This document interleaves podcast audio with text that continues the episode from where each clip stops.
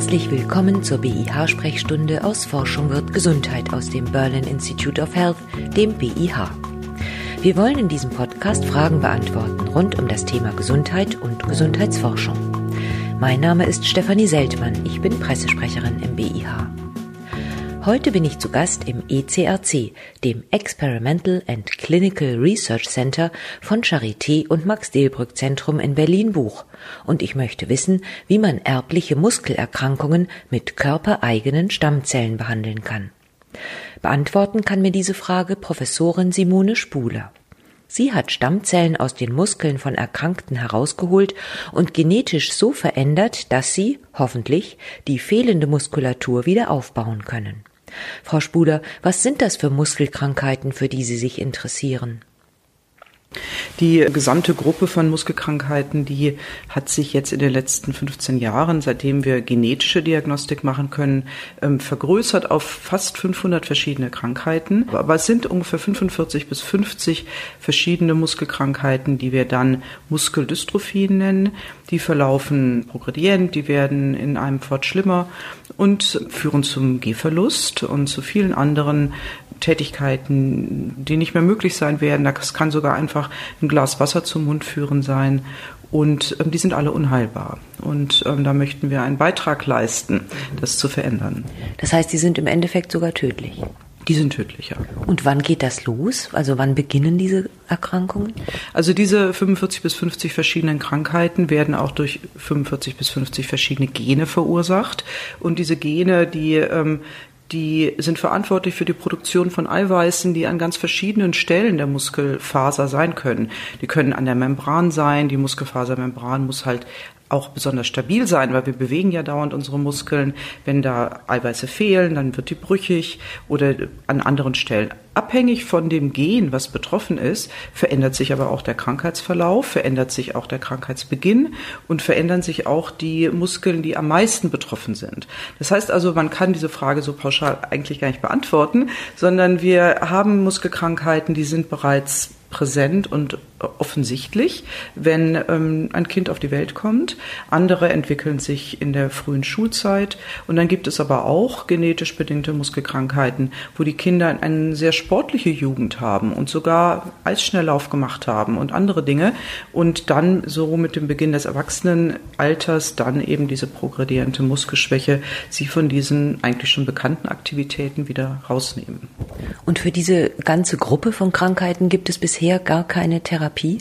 Nein, keine einzige dieser Krankheiten kann therapiert werden. Es hat sich in den letzten zwei Jahrzehnten, vielleicht kann man auch sagen Vierteljahrhundert, schon eine Verlängerung der Lebenserwartung ergeben. Aber diese Verlängerung der Lebenserwartung ist auf die verbesserte Fürsorge für die Lungenfunktion, für die Atemtechnik, für die Vermeidung von sekundären Komplikationen wie Sehnenverkürzungen, ähm, wie die Unterstützung des Herzmuskels, auf all diese Hilfetherapien, das hat schon einen erheblichen Einfluss auf die Lebenserwartung, aber eine Heilung gibt es für keine einzige dieser Krankheiten bisher. So, und das möchten Sie jetzt ändern. Sie wollen eine ursächliche Therapie für diese Krankheiten entwickeln. Wie gehen Sie denn da vor? Ich möchte meinen Beitrag dazu leisten. Möchte ich mal doch auch ähm, ganz bescheiden bleiben, obwohl wir große Ziele haben. Wir haben einerseits uns schon vor ähm, knapp zehn Jahren begonnen für, ähm, zu interessieren für die ähm, Muskelstammzelle, eine Klassezelle, die auch bei, ähm, bei Kranken und bei Gesunden in der Lage ist, bis ins hohe Alter eigentlich Muskelfasern zu regenerieren. Diese Muskelstammzellen liegen in einer speziellen Nische im, in, der, in dem Muskelbauch und sind auch nicht sehr zahlreich. Also man muss sich schon sehr Mühe geben, diese Zellen zu isolieren und diese Zellen auch zu vermehren, ohne dass sie dabei ihre guten Eigenschaften verlieren. Und damit haben wir begonnen und das hat uns schon auch sehr viel Spaß gemacht und wir konnten da gute Fortschritte erzielen, diese Zellen zu vermehren. Aber dann kam einfach, das ist einfach eine schicksalshafte Wendung gewesen des CRISPR-Cas9 dazu, gerade als wir anfingen, diese, diese Techniken für die Muskelstammzellen zu, zu entwickeln und das war einfach das Perfect Match. Da konnten wir halt sagen, schaut her, wir haben hier eine Methode, viel besser für die Muskelstammzellen, die können wir vermehren, dann eben diese sehr, sehr, sehr viel bessere Genmanipulationsmöglichkeit im Vergleich zu dem, was es früher gab. Das alles eigentlich nicht effektiv war. Und ähm, jetzt können wir halt mit diesen Genscheren, die können wir designen, um an den Muskelstammzellen unsere Reparatur zu machen. Das sieht also dann so aus, dass Sie dem Patienten die Stammzellen, die Muskelstammzellen entnehmen, sie in die Kulturschale überführen und dort mit der Genschere eine ganz zielgerichtete Manipulation vornehmen, sodass in den Stammzellen das Gen sozusagen wieder in gesundem Zustand repariert vorliegt. Und dann? Wie geht's dann weiter? Das hilft ja noch nicht dem Patienten. Ja, das, das ist richtig. Der Weg zum Patienten zurück, das ist ja eigentlich das ganz Entscheidende und das ist auch so eine wichtige Frage. Die ähm, das eine, was man bedenken muss, die Wissenschaftsumgebung, die Forschungsumgebung von einer arzneimittelgerechten Umgebung weit entfernt ist, dass man die Reagenzien, die man im Labor in der Forschung benutzt, die sind alle einwandfrei, aber die sind nicht für menschlichen Gebrauch oder für Arzneimittelgebrauch gemacht. Man fängt also, wenn man dann merkt, oh, hier hat etwas hervorragend geklappt, dann fängt man an und muss jedes einzelne Reagenz, was in diesem ganzen Prozess überhaupt benutzt wurde, umwandeln in eine Umgebung, die man in der, im Fachjargon GMP, GMP, Good Manufacturing Practice nennt. Und das haben wir für die Etablierung und Kultivierung der Muskelstammzellen bereits gemacht. Das ist aber ein Prozess gewesen, der zwei Jahre dauert, aber die eigentliche, das Gene Editing, die Genmanipulation, die muss noch genauso in das GMP umgewandelt werden. Und das ist Neuland weltweit. Und da arbeiten wir aber gerade dran. Und dann kommt natürlich die nächste Frage. Wir haben eine endliche Zahl von reparierten Zellen, aber das ist trotzdem auch nicht das Ende der Fahnenstange ist, denn vielleicht gibt es ja den Weg, diese Zellen auch noch mal viel, viel, viel weiter zu vermehren. Dann mag vielleicht auch andere Techniken helfen, wie die induzierten pluripotenten Stammzellen. Und die Idee wäre, dass man, wenn alle Bedingungen optimal wären, man die Stammzellen des Patienten repariert und dann ganz stark vermehrt, so dass man genügend Zellen hat, um sie dem Patienten wieder zurückzugeben, damit der wieder neue gesunde Muskeln aufbauen kann? Oder wie stellt man sich das vor? Spritzt man die dann in den kranken Muskel hinein und dort Tun sie ihre Arbeit? Ja, es werden, es werden neue Muskelfasern gebildet und es werden auch neue Stammzellen angelegt. Das ist auch interessant, dass eben so eine Zelle, die eine Faser bildet, asymmetrisch noch sozusagen eine andere Zelle machen kann, wieder in ihre Nische zurückgeht und dort wieder den Stammzellcharakter übernimmt. Insofern gibt es tatsächlich dann in dem neu gebildeten Muskel Regenerationspotenzial und die injizierte Muskelzelle kann auch mit vorhandenen Muskelfasern fusionieren. Das ist auch was Besonderes beim Muskel, dass eben diese Zellen, sobald die sich berühren, verbinden die sich. Heißt aber auch, wenn ich sage mit vorhandenen Muskelfasern, es müssen halt noch Muskelfasern da sein, sonst kann unser Ansatz gar nicht funktionieren. Und wenn Muskel in einem sehr, sehr weit fortgeschrittenen Stadium schon in Bindegewebe umgebaut wurde, dann wird es nicht mehr so gehen. Jetzt haben Sie eben von Asymmetrie gesprochen. Das bedeutet ja, dass die Stammzelle, wenn sie sich teilt, eine der Tochterzellen zur Muskelfaser wird und die andere Tochterzelle zur Stammzelle wieder oder als Stammzelle bleibt. Besteht denn auch die Möglichkeit, dass sich die Stammzellen, die man dem Patienten überführt, vor Ort vermehren und dann dort neue Muskulatur bilden? Möglicherweise. Also es gibt nicht so viele Hinweise, dass das passiert, aber auch da ist nicht nur aus meiner Arbeitsgruppe, sondern auch in anderen Arbeitsgruppen versucht man, die Zellen zum Beispiel dem Muskel in, auf einem Gerüst anzubieten. Also nennen wir das mal ein Biomaterial.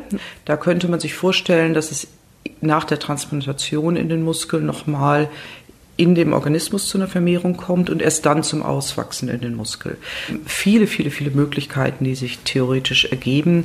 Und man muss natürlich auch ein bisschen Glück haben, dass man dann, wenn man einen Weg geht, dass das dann vielleicht auch schon einer ist, der ein bisschen funktioniert. Jetzt gibt's ja auch die Idee, dass man diese Stammzellen, vielleicht die kranken Stammzellen erstmal, bevor man sie repariert, in der Kulturschale vermehrt und daran dann sieht, was passiert denn eigentlich, warum sind die Zellen krank und dann möglicherweise doch eine Therapie von außen sich überlegt, vielleicht das fehlende Eiweiß produziert im Reaktor und dann als einzelne Therapie zufügt. Gibt es solche Überlegungen auch?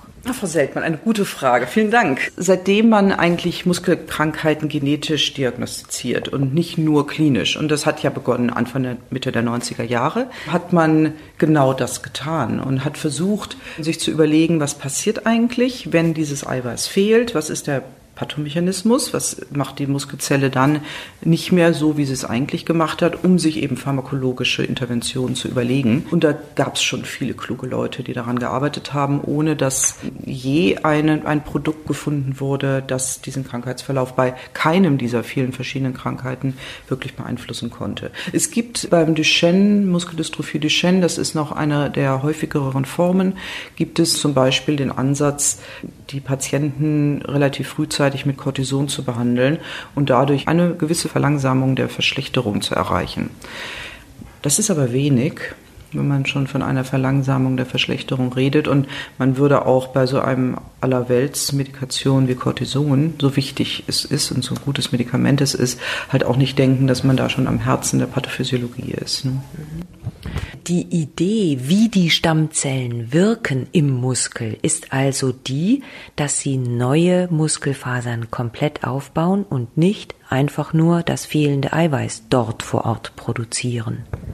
Ganz genau so ist das. Das hat man ja auch mal versucht, dass man Viren beladen hat mit dem fehlenden Gen und das dann den Patienten gegeben hat und hoffte, dass das in den Muskelzellen aufgenommen wird. Das versucht man immer noch. Und zwar ist diese Technologie, in ein Virus eine Information zu verpacken, die man dann eventuell über eine Infusion in den Patienten gibt. Das ist überhaupt nicht vom Tisch. Und auch diese Idee, dass man halt eine Genreparatur, dass man in das Virus jetzt vielleicht kein fehlendes Eiweiß macht oder das fehlende Gen in einer gesunden Kopie, sondern vielleicht auch sogar die Genschere in einen Virus verpackt und der dann findet, was er finden soll, vielleicht genau auch nur den Muskel adressiert und dort seine Arbeit macht. Ich habe eine Abteilung mit 20 plus Mitarbeitern.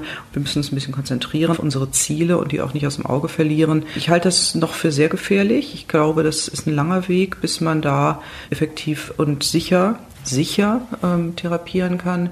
Während wir, wenn wir diesen Zell- und Gene-Editing-Ansatz bearbeiten, mit dem wir erstmal an den Patienten zurück möchten, können wir wenigstens die Zellen vor der Injektion so ausreichend charakterisieren, dass wir wissen, was für ein Produkt wir da injizieren und was auch passieren wird. Also die Idee mit den AAV-Viren und dem Eiweißersatz oder Gene Editing in vivo ist ganz klasse von der Theorie her. Ich sehe die praktische Umsetzbarkeit einfach noch, noch schwieriger als das, was wir machen. Wir sprechen von einer erblichen Muskelerkrankung. Häufig sind diese genetischen Erkrankungen ja sehr selten. Wie viele Patienten können denn auf ihre Therapie hoffen? Über wie viele Menschen sprechen wir? Muskelkrankheiten kommen schon vor bei einem von 2000. Also es ist nur halt eine große Gruppe.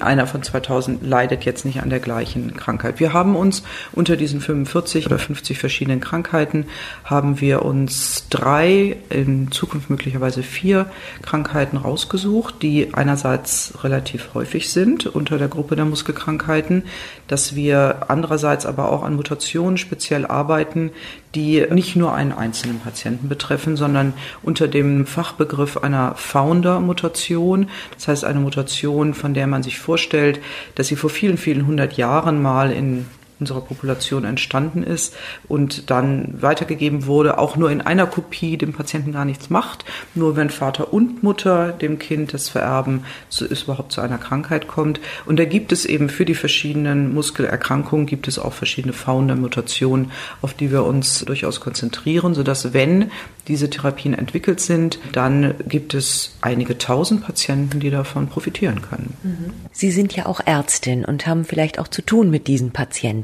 Ist es vielleicht so, dass wenn man diesen Menschen gegenüber sitzt und weiß, man kann ihnen eigentlich gar nichts anbieten, dass daraus auch sozusagen die Motivation erwächst, wir müssen da jetzt was erfinden?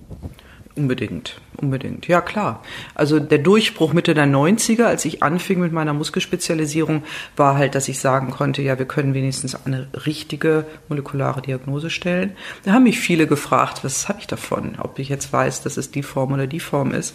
Und da dachte ich aber schon, warten wir mal ab. Jetzt sind wir immerhin schon mal an der molekularen Diagnose und wer weiß, wie sich das entwickelt. Man muss ja auch ein bisschen an die Wissenschaft glauben und an den Fortschritt und auch an das, was weltweit passiert, ja nicht nur bei sich selbst. Und da bin ich eigentlich immer ganz optimistisch gewesen, dass dieser Weg in Richtung Therapie geht. Und das spüren die Patienten auch. Auch wenn ich dem Patienten natürlich nicht versprechen kann, dass wir für einen ganz individuellen Fall in ganz, ganz kurzer Zeit was entwickeln werden. Aber dass wir das wichtig finden und das nicht aus dem Auge verlieren, das merken alle. Und freuen die sich da auch drüber? Also wertschätzen die Patienten das? Ja, die meisten auf jeden Fall. Und viele, die auch fragen, ob man auch in der Ambulanz Zeit hat, auch ein bisschen genauer zu erklären, was wir machen. Inzwischen auch einige, die fragen, ob sie das Labor mal besichtigen dürfen. Auch für die naturwissenschaftlichen Wissenschaftler bei uns, also die Postdocs, ist das auch eine neue Erfahrung gewesen. Auch, dass da mal jemand, ein Patient ist, der tatsächlich wissen will, ne, was könnte das was mir bringen. Das hat erst verunsichert und jetzt unheimlich stark auch motiviert, die ganze Gruppe, weil sie eben einfach eben sehen, warum wird die Arbeit eigentlich gemacht. Wagen Sie eine Prognose, wann wird es die erste Gentherapie für Duchenne geben?